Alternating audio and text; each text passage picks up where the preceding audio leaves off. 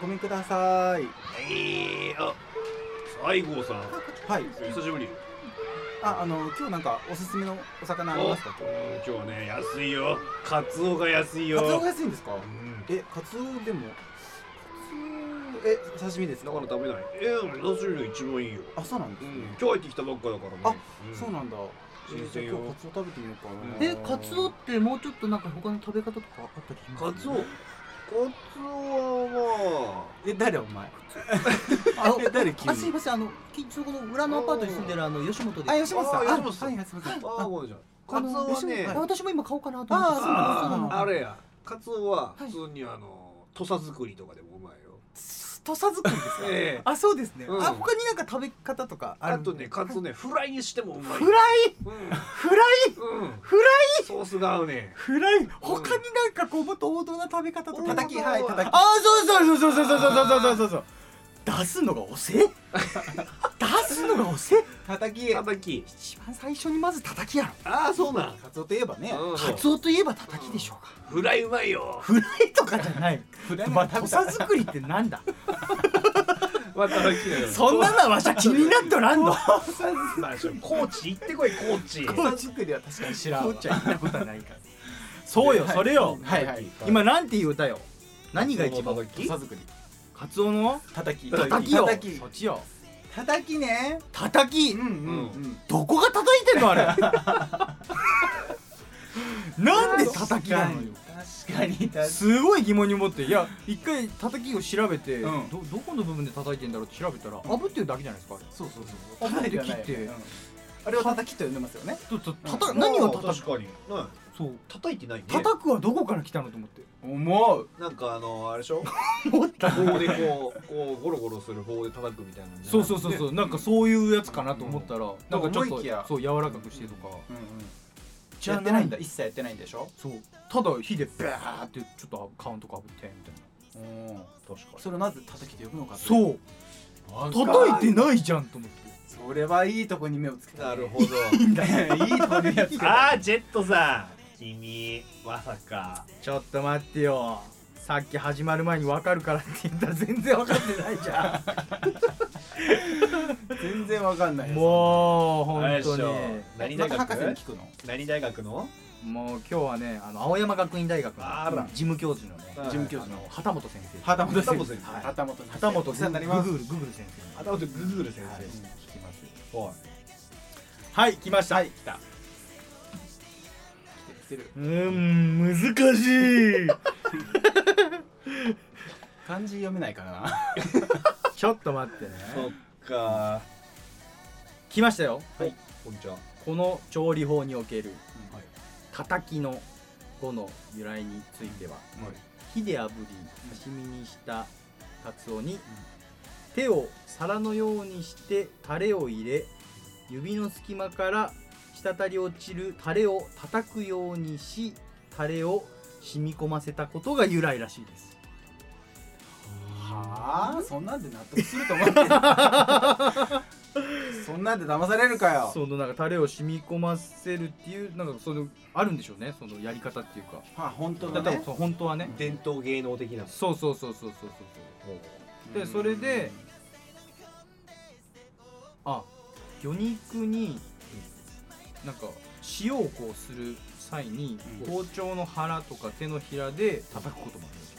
うんうんパンパン。あそこも由来ってこうんなんかそれ多分調理法が多分あるんでしょういろいろとなるほその中の何個かがあってその要はやっぱ叩く行為はあったりとかでもそういう。肝心なさその行為的にさ炙っとるやん。まあそうなんですよ。一番なんか違うことしてるじゃおー。んそこについてはツッコミないんだね。特にないかな。ないですねなんでその一家庭についてさ総括しちゃったんだろうね。俺が悪いのかな？とかもしれん。ここに話を持ってきた俺が悪いすすごいなんか悔しいね。こんな話じゃなかったこんな結果じゃなかったんだな。もっと最初もスムーズにグダグダグダグダさっさとでもね分かんないことが多いね。こうやって疑問言ってくんないとねね。疑問にすら思わないからね。これでもちょっとガチで分かる人いたら教えて教えてほしいね。叩きの由来まあお寿司屋さんとかわかるんじゃない？あーさ魚屋さんとか。うん。今度なんかうん。ちょっと聞いて聞いてみよう、うん、今日そうだ聞いてみよう。ん。うなんか魚魚流れでさこの前さ、あのー、なんだっけ？クジラとイルカの話になったじゃん。はい。はいはいはいはいはいそうそう。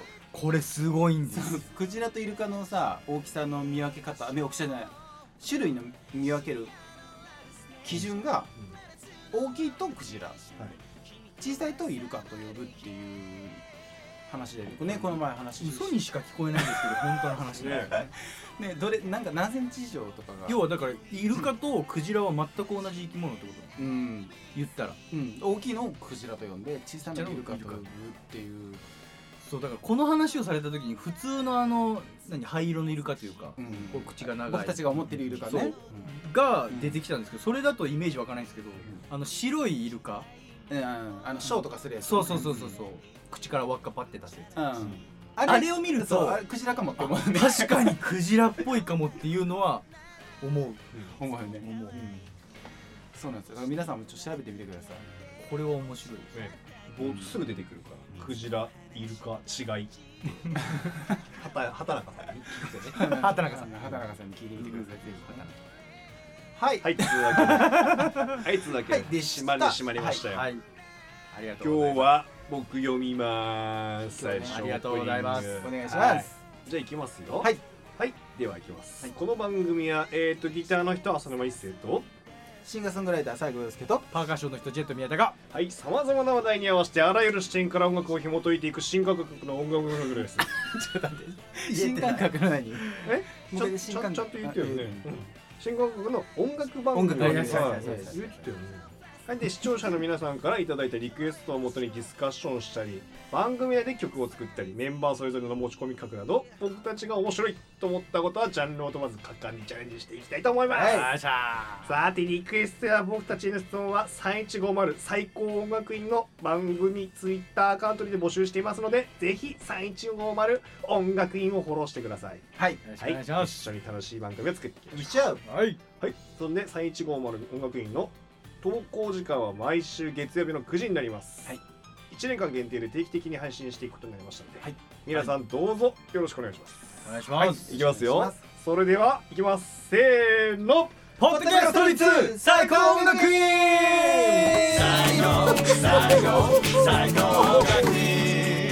はい。読めました。読みました。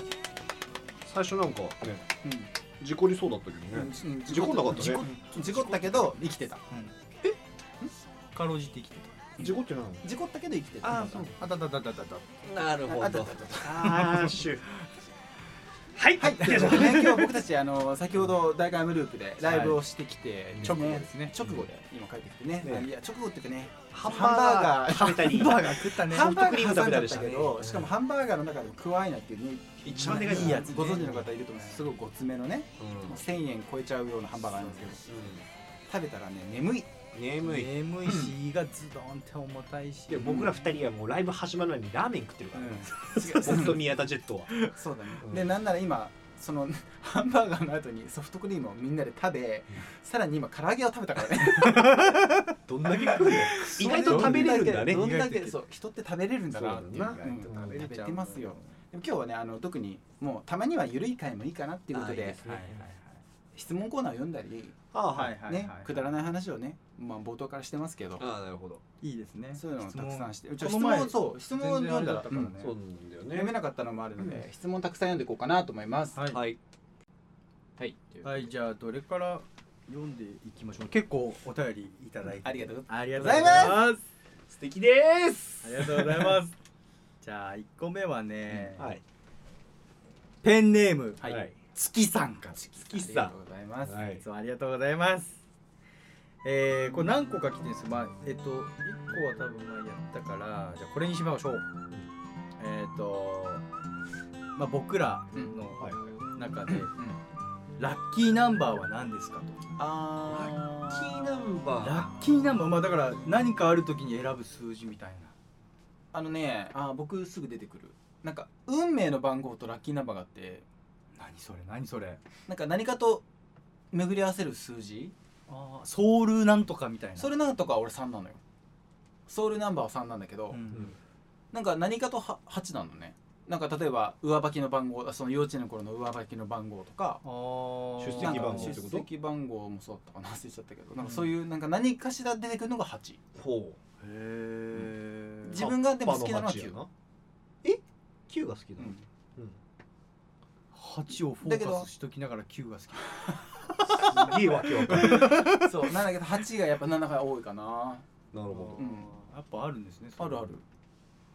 僕なんだろうな。僕は昔からもう2かうん。11か13なんですよ。へえ2とか全くっていうのがいやもうこれはもう完全僕もずっと野球部だったんで、うん。それの背番号なんですよねもうやっぱなんか自分の中でどなるほど、うんなるほどねすごいそれにこうなんかそれを選んできたみたいなのがあって、うんうんうんうん。でキャッチャーだったからやっぱ2番っていうのもあって。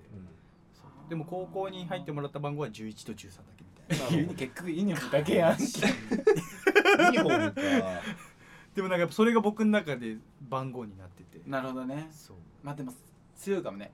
あのスポーツやってると番号うんその背番号とか。そう意外となんかずっと覚えてるんですよ、うんわかる。そうだね。番号はそれか伊勢丹も？僕は4ですかね。4なんだ。な、いやふと時計見ると4時44分だったりしますよ、わかるそういうのあるっすよね。なんでだろうね。ある。必ずと言っていいほど。違う違う違うそれさ。4時44分。違う記憶に残ってる。これ222とか。いや普段見ててもさ別に気にしないだけでさゾロ目だったから覚えてただけじゃないの？違うんだな校長先生。ふとスマホ見た時に4時44分だったりするんだぜそうだ普通にスマホ見た時に4時4 44分4時44分だったこともあるだろうよ。それあるだろうでも4時12分だった時もあるだろうよ。3時5分だった時もあるだろうよ。そんなのは覚えてない。そりゃ違う。そんなのは違うんよ。いやけどあれよあれよあれよ、うん。うん。ねテレビとかもそうよねテレビとかのあの左上に出るでしょ？出る出る出る。あれもふっと見た時4時44分だよ、そうなん？うん、じゃポッてつけたで4が多いんだとにかく。そあへえ、まあ俺もこれ悪いとか言うスクかもしれないしてるの2時8分だ 本当だ。う どれどれどれどれ。これ。どうでもいい、ねうん、まあ2と4が強いんだねじゃあ2人はね。なるほどね。僕はやっぱ2ですよ。ああはい。月さんありがとうございます。いやー盛り上がった盛り上がったね。意外とねうん。これもっと3秒ぐらいで終わるかな。うん意外と盛り上がり意ました。外と盛り上がっじゃあ次僕読読もうかな。はいどうぞ。えー、ツイッターでいただきました。あやあやさんからいただきました、はいありがとうございますヨーヨー校長一星さん達観はい質問です。ライブでの演奏用に曲をアレンジするときはどんな風に作っていくんですか？新しい曲も今までの曲も3人でのアレンジや演奏がかっこよすぎていつもドキドキワクワクします。嬉しい。最近ヨーヨー校長のライブが増えてきてハッピーです。僕もハッピーです。ありがとうございます。いやハッピーの共有やね。ハッピーの共有。ようんハッピーの共有だよいいと思う。アレンジってことをね。そうだね。ね。うん、なんかやっぱりあのもうね多分あの僕のライブとか来てくれてるお客さんとかはもう結構耳が超えてるというか、結構もういろんなライブ来てくださってるから、うん。あこの曲こういうふうに演奏したんだみたいなうん。感じでなんかそういう聞き方ができるお客さんが今日口笛あんま鳴ってなかったよってこそって やっぱりや。っぱりだ そうそういうふうに聞いなんか普通だとなんか多分ライブに漠然とライブ来るってなった時に、うん。CD のの曲ね音源を聞いてそのままなんとなく演奏するんだろうなみたいな感じで思って来てくれる人が普通は多いかなと思うんですけど、やっぱり CD のままそのまま再現するのって難しいじゃないですか。だから編成にもよるっていうそうのがね編成にもよるからそれをこの3人のスタイルでどうさばいていくかっていうのがやっぱ楽しいし、ねそうでかいしまあ腕の見せ所といえばそうなのかもしれないし、うん。でそういうのをあこんこんこのライブではこういうふうにさばいてきたんだねっていうのを楽しんでくれてるからそれが嬉しいかなっていう楽しいし、うんうんうんまあそうっすね。うん。まあ基本的には僕らも僕らっていうか僕はまだねこのバンバンドをやり始めてまだ2年3年ぐらいだけどからやってない曲がやっぱまだいっぱいあるか。らもらう時は大体音源でもらうんですよね。あそうだねそうだね。から音源でもらうとバンドの曲で来るから、うん。まあ、まずはそれでやってみて、うん大体ハマんないんですよねやっぱ。そうなんだよね。そのぽくぽくやったりすると、うんうんそう。そそれをいつも要はドラムをそのままパーカッションでそう置き換えてとかそういうことでしょ？大体忙しくなっちゃうんだよね。そうなんですよね。忙しく見えてしまったりするとまあ見てる方もねきついだろうし、うん。耳にもね慌ただしく聞こえちゃうだろうし。うん。だからいわゆるあやすはな。ダイエットですな音楽のダイエット。あダイエットね。削っていくっていう感じね。なんか音源の時ってさなんか例えばブラス、トランペットとかねああいうのが入ってたりストリングスが入ってたりいろんな音が入ってるじゃないですか、うん。それで誰かがイントロを歌ってて前もどっかでどっかの回で言ったことあるかもしれないですけど音源って必ずあのボーカルが歌ってない時は他の楽器が必ず歌ってるんで、うん。なんかそれが 歌う楽器がストリングスなのか例えばブラスなのかそれともギターなのかとかっていろいろあるあるんだけどその曲の中のなんかアイデンティティみたいなうん。例えばさ、うん。これとかだったら音源だとシンセサイザーが歌ってるけどうん。このメロディーがないとこのイントロにはならないから、うん。じゃあその時じゃあこの曲はピアノがそれ弾くねとかうんうん。この曲はじゃあ、えっと、シンセ痛いからギターがやるねとか、うん。それそのなんかさじ加減がねうん。難しいよね。そうね。うん。その編成でしかできないあそうそうそう、うん、だそのの振りパートの振り分けが間違えるとごちゃごちゃしたりガヤガヤしたり。そうなんですよそうね。その差し引きが難しい。だから今度のそのワンマン。うん。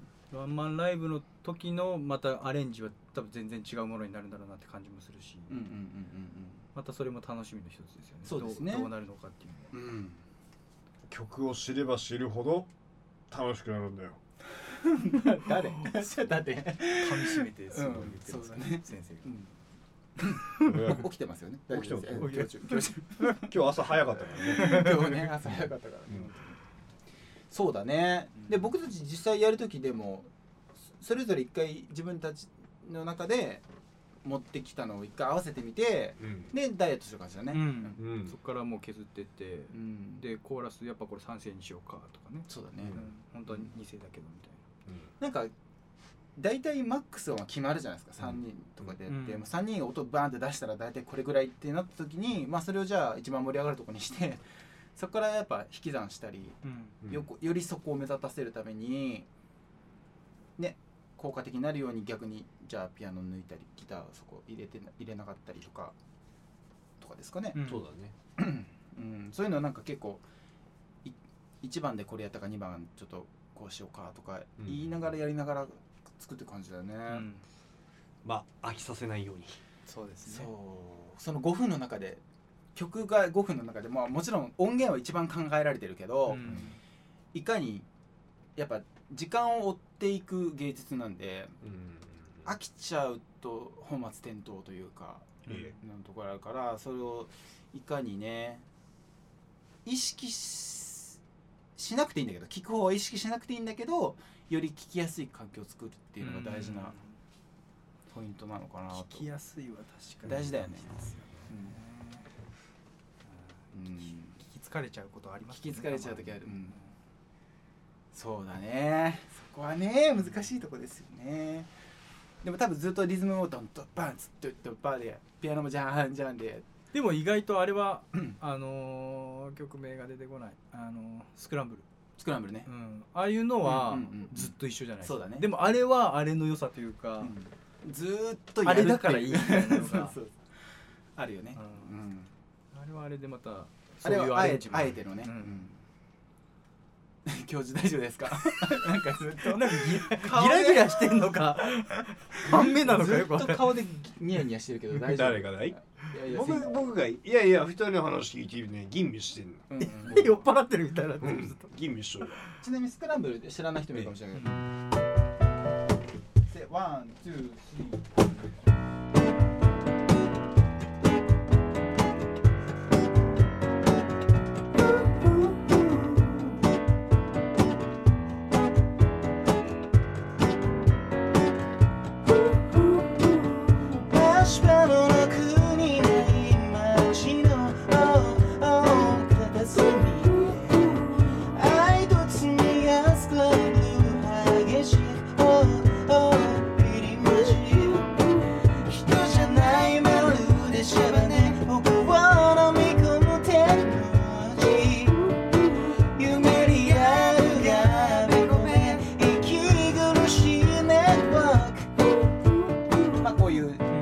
いうなんかわざあえてなんかずーっとコード進行も一緒だしこれもずっと一緒ですもんね、うん。本当に。このままいく1から、ね、番から2番からただメロディーだけが変わっていくっていう、うん。でコーラスワークがちょっとこう変わっていって、うん。またバンって戻ってくるみたいな。ね、今日リフの話しようよ。あいいですね。リフリフって聞いたことありますかね？あの聞いてらっしゃる方。うん。あここでする？うんうん。ここでここでどこでもいい。今ついでにちょっとちょろっと話そうかなぐらい。るほど。うん。止める？あ全然全然。止める？リアル。これ止めない。今は止めない。いやなんかもう。あのいけ。あいいじゃんじゃあ行くわ。いけ。そうリフっつってあのーなんてなんていうのかな。リフレインね。リフレインうね、ん。今ピアノで言うとこれ今こう。えこれがリフっていうんだけどいえ。要は曲のなんかあこのフレーズが来たあこの曲だみたいなわかる。テーマみたいな、でそうそうテーマみたいなやつね、えまあ分かりやすくやるとこれですよ。はいはいはい。あそうだね。うんディープアップル来たみたいなね、うん。そうね。これがなんか僕的にだけどその曲でいうあのう歌の中でいうサビうんが、えっと、楽器の中のサビがリフかなみたいな。そのごめんごめんごめん歌のサビあう歌歌でいうサビ？うん。ええ。えがその楽器でいうリフ？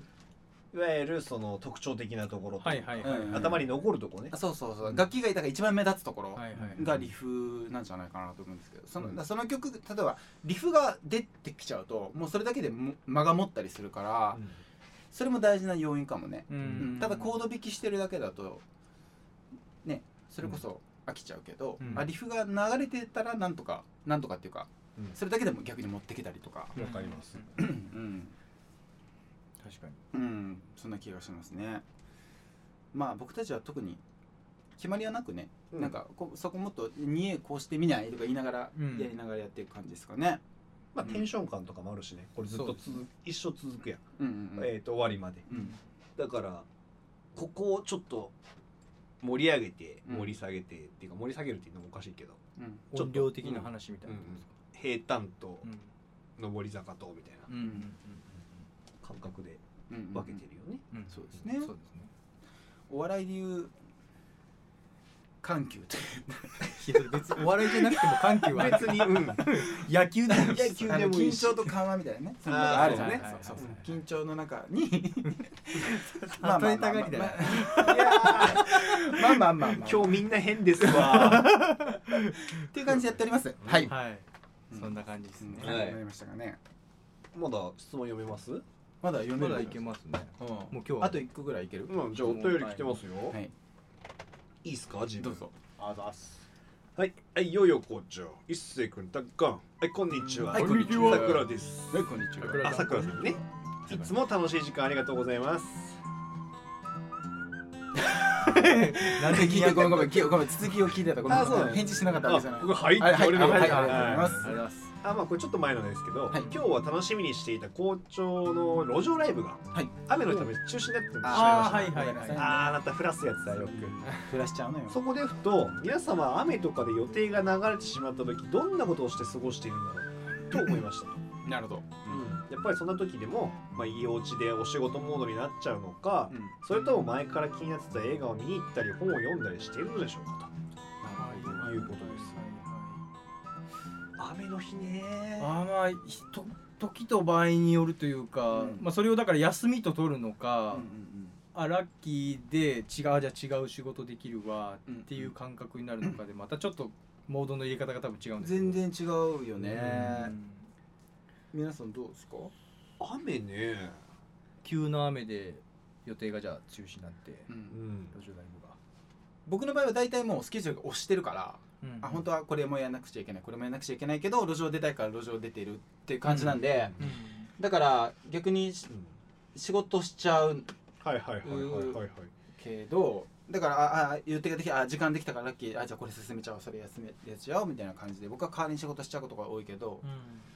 なんか友達と逆に遊ぶ約束してて冬に23時間友達が都合悪くないからぽっかり空いちゃったとかいう時はそれこそねうん。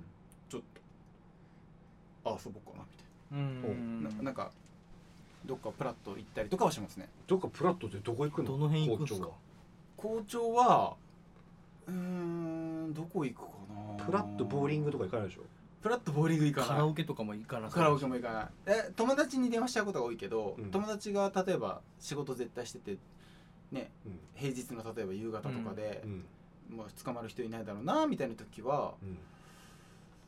どこ行くかな？でもとりあえずカフェ入っちゃうんだよね。あカフェーじゃあ仕事じゃない。えそれはまあうん。カフェで何するんですか？本カ読む。フェでなんか LINE 返したり 携帯ゲームを。携帯ゲームしたり。それ家でもできる。そうだよね。でもなんかカフェ入っちゃうかも。とかなんかカフェ好きですね。最近はないけど去年とか一昨年だったら服とか見に行ったりとかうん。あしたり。あー僕も雑貨屋さん雑貨屋さん雑貨屋さん多いね。うん意外と行っちゃう。いいですよね。家具屋も行っちゃう。わかる。買わないのに。買わないのにね。そうなんこのタンスちょっと上げていいですか？そう。おおすげえ。うおーってなる。帰りまー そう。す雑貨屋さんとか俺、雑貨屋飽きないよね。うん、雨の日でも買い物行くからね。うんうんうん。全然行きますよ僕。僕はねぽっかり空いたらまあ本当にもう何もなければ、映画見るかな。あそう。家で？家で映画見る。あ家で？家で家が好きっすね。うん。ああまあ家はもうまったりもう横になって。あスマホで見るの、うん、スマスマホでもパソコンでも見ますけど、うん。大体もう手軽に見るんだったらもうスマホでベーって見ちゃうし。なるほどね。俺さ気づいたのね。なんか今あプライム会員あのアマゾンプライム会員なん入ってでんのプライム。入ってるからジムのねうん。動きながら今すごい見てるわけ。はいはいはい。海外ドラマも見てるんだけどうん。家で DVD を伝えで借りてきた時は止まんなかったわけ。はい。もう1日7時間とか7 7本とか見ちゃってたの。そのドラマね。はいはいはい。だから40分ぐらいあるから280分とかをぶっ通して見ちゃう。うん。わかるぐらいテレビで見るとハマっちゃうんだけるど、なんか携帯だとやめられるんだよね全然。いつでも。なんていうの？なんかえーでもわかるわかる。世界観がそうそうだから全然世界に入れなんか面白いんだよ。面白いんだけど、あんまりハマれなくて。あそれも単純に世界にはまれないんだ。うんー気がすなるなんかあテレビの時は続きが気になってしょうがなくてうん。あ次あもうなんかもう深夜だけど借りに行っちゃうみたいなそういうのがあったんだけど、今んとこないんだよ、ね、僕でもあれです。やっぱあのそれ映画見るのか、うん。要は海外ドラマを見るのかでも違うし、だから最近はあのこの前まであのロストが見れてたんで、うんうんロストを見てたんですよ、うん。ドハマりしちゃって、うん。もうもう見まくりますね。もう暇あれば見るみたいな、そうだよね。ダウンロードしておくの？やダウンロードはしないですね僕は。あじゃあストリーミングそのまんまストリーミングで見るストリーミングで見る。俺でも外行った時とか w i f i めっちゃ環境いいとこだとシーズンシーズン3ぐらいまでダウンロードしちゃって。でもあれやっぱダウンロードしといて見るっていうのがやっぱ主流っていうかやっぱ、そっちの方が効率いいらしいね。あそうなんですか？あそうなんだ。あでも確かに見れなくなりましたもん。読み込みもなんもないしね。そうそう。たまにたまるからさ。みんな落として新幹線とかで見てる。よ、うん。移動する時とか。あそうなんだ。そういう時代ですね。いやー世の中単純にうん。便利になっちゃった。そういうことなんですよ。便利になっちゃったようん。雨の日で降っても何かいろいろできるもんね、何でもできますよね、何でもできるよねうん。本当に。ゲーセンとかもよく行きますよ。ゲーセンね。ゲーセンよくゲ俺ね行ったことあるかもしれないけどゲーセンよく歌詞書く時とかゲーセン行ってた。行くえ？へえあんなうるさいのに？ガヤガヤなってたそうのにあのあのかなんかねカフェの BGM とかがうん。逆に1個しかないから1個の BGM に耳取られちゃうことが多くて最近慣れたんだけど昔苦手だったのそれが。それを聞いちゃうからそれがもう入っちゃってくるんだ。そう。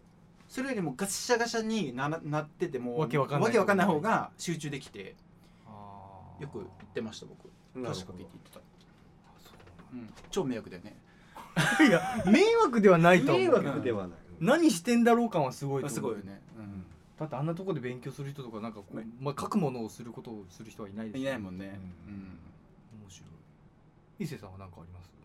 雨の日、うん。だから僕も一緒ですな校長とかああショウィンドウショッピングね。ウィンドウショッピング。うん。ウィンドウショッピングね。雑貨屋さんよく。あましないなウィンドウショッピングでも。けど雨に濡れるのもいいよ。結構。雨に濡れるのがいい。うん。雨に濡れるのもいいよ濡れるのもいいね、うん。傘もなくさ。外出て 何やってんだろうみたいな感じで。いやそれは何やってんだろう。うん。風邪ひく原因になっちゃいます。シャーっつって。うん。グレーのテルさんみたいにね。シャー仰いでる感じで、上空を。てるポーズね、うん。これもいいんじゃないかなと。まあいろんな過ごし方がありますね。うん。そうですね。でまあ本読んだりとかはいいよねやっぱり、うん。うん。本読むの大事らしいですね。うん、なんか読む。いやー最近あんま読まなかったんですけど、うん。やっぱ読まないとちょっと頭がどんどん悪くなっちゃうからどんどん悪くなっちゃうかけど頭良くなってもダメだぜあ僕うんあ僕あたよくなったらダメなのあのどういうことうんねうんある程度のところでねある程度のところで止めてもらわないとあそういうこと、うんうんとたまに起こる事故が面白いなってああそういうこと、うんああ完璧になっちゃったら何も起きなくなえっちゃそうそうそうそうそうそうそりゃそうですよわかりましたよあんまり読まないようにしましょういやいやいやそれは自由にして読んで読んで皆さんどうしてんのね？みんなでもどうしてるんですかね、うんね。気になる。旅、うん。不意に旅行とか行っちゃうんですかね？うん。そんなする？でもする人はいるんじゃないですか、うん。雨の日本当だって半日空いたらけ何でもできますもんね言ったら。あそうだね。ね。ちょっと出るっていうのは。あなんかねごめんごめん。すごい僕のうん。お面白い考え方があってうん。これもしかしたらすごい大発見かもしんないんだけどうん。いい言って。どうぞ一見無駄っぽい時間あるじゃないですか。うん。ええ。信号待ちの時間とか。なんうん。か一番人がイライラする時間あるでしょ、はいはいはいはい。あの時間にそれとん正反対ぐらいん有意義な時間、有意義なことを考えるっていうふうにしてて。うん。だから一番無駄な時間が来たと思ったらそれをチャンスだと思うようにしてその時になんか人生のこと考えたり。人生？そんな信号待ちで人生考えます？なんていうの？あのねえっとなんて普段考えないこと。なんていうかな。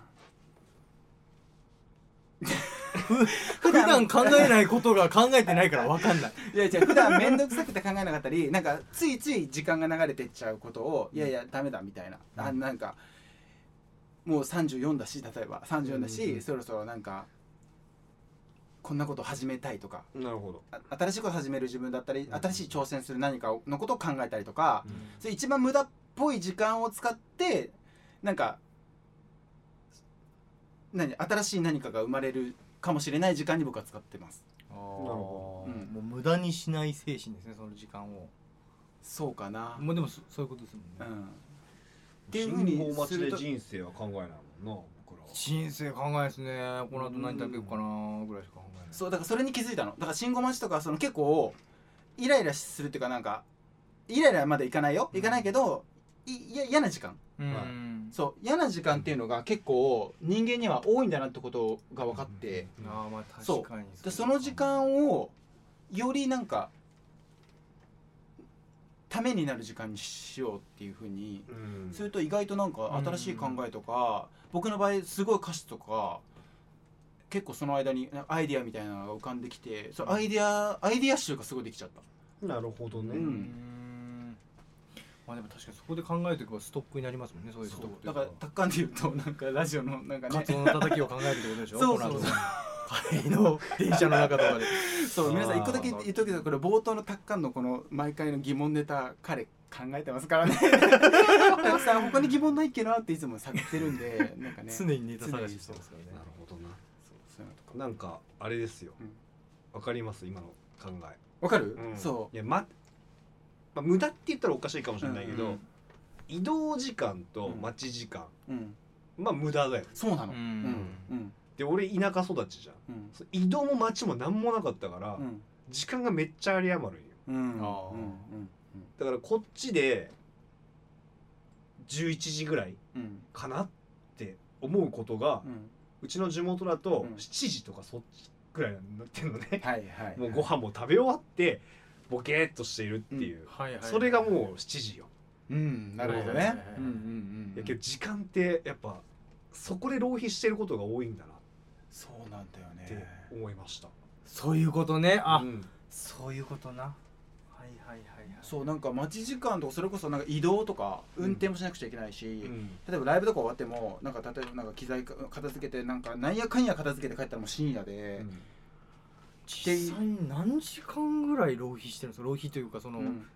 時間移動時間とか？いやかなりだと思うよ。うん。だからその時間を使わないと僕の場合なんかそれこそねなんか外国語の勉強今してるから、うん。移動時間に勉強したりとかしてるけどうん。その時間にかなり勉強できてるんですよだそれそれがなかったとしたら多分時間すげえ多分無理だったと思うぐらい、うん。うん、ぐらいなんかげなんかね現代人はなんかいろんなことに時間取られてる気がして、確かにな。あんまり意識してなかったけどうん。今の一星さんのあのその感じの話を聞くとうん、わかる大分わかるか。とわかる。僕一回なんか友達の別荘に一日だけ遊び行ったことあって、うん。めっちゃくちゃ時間長かったもんあい一日終わんねえな。終わんない。わかるわかるわかる。こういうまだ夕方だよみたいなそそう。うそうそう。感じになったから特にやることもないし。そうそうそう。だから余計暇なんだよね。ええ。そういうもんや。そういうもんだよね。たまにはいいけどね。まあそうね。ん。面白いさてはい。こんな感じで。なんやかんや質問3つぐらいだな。うん、3つぐらいだね広げちゃうとね。つい広げちゃうから。つい広げちゃうからさてまあこんぐらいにしときますか。そうだね。はい。というわけでまた次週ね、あのーまたちょっと音楽の話に戻って進めていろいろとまた新しいことをねこのポッドキャストを通じて学んでいけたらなと思いますので楽しみにしていてください。はい。じゃあ今日はね直さんははい。僕でいこう。はい。じゃあ皆さん起立はいレッツ気をつけはい。でい8月8日ワンマンライブだ。バイバ8月8日ワンマンライブだよ。じゃあねイバイバイ！来てね8月8日待ってます